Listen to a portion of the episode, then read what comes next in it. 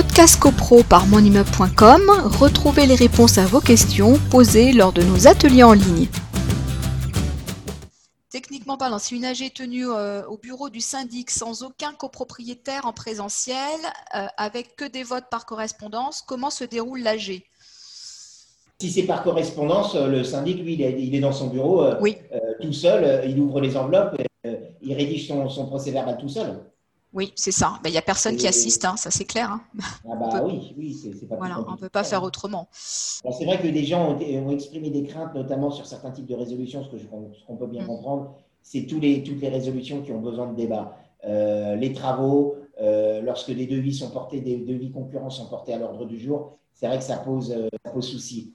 J'ai eu notamment une personne qui, par le biais de mon immeuble, avait envoyé une question et que j'ai rappelé euh, hier, euh, avant-hier, euh, qui posait la question suivante en disant qu'effectivement, sur le vote, sur le formulaire qui lui a été adressé, il y a des travaux et le formulaire là, c'était un, motif d'annulation à mon sens, c'est que la résolution qui votait les travaux mettait effectivement les devis des entreprises A, B, C, mais dans le cadre d'une seule et même résolution.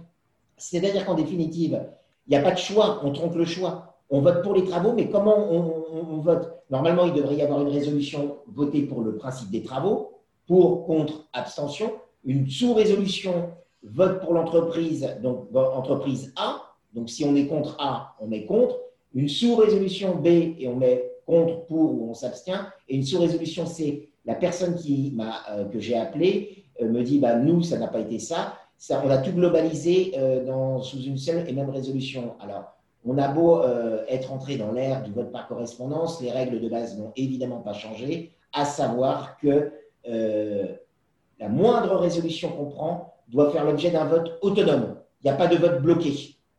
C'est également vrai, par exemple, pour les élections des membres des conseils syndicaux. Euh, vote par correspondance, ce n'est pas de vote en groupe, c'est des, candidatures uniques et scellées. Voilà. Donc, euh, il faut rappeler les règles euh, de base. Podcast CoPro par monimmeuble.com, retrouvez les réponses à vos questions posées lors de nos ateliers en ligne.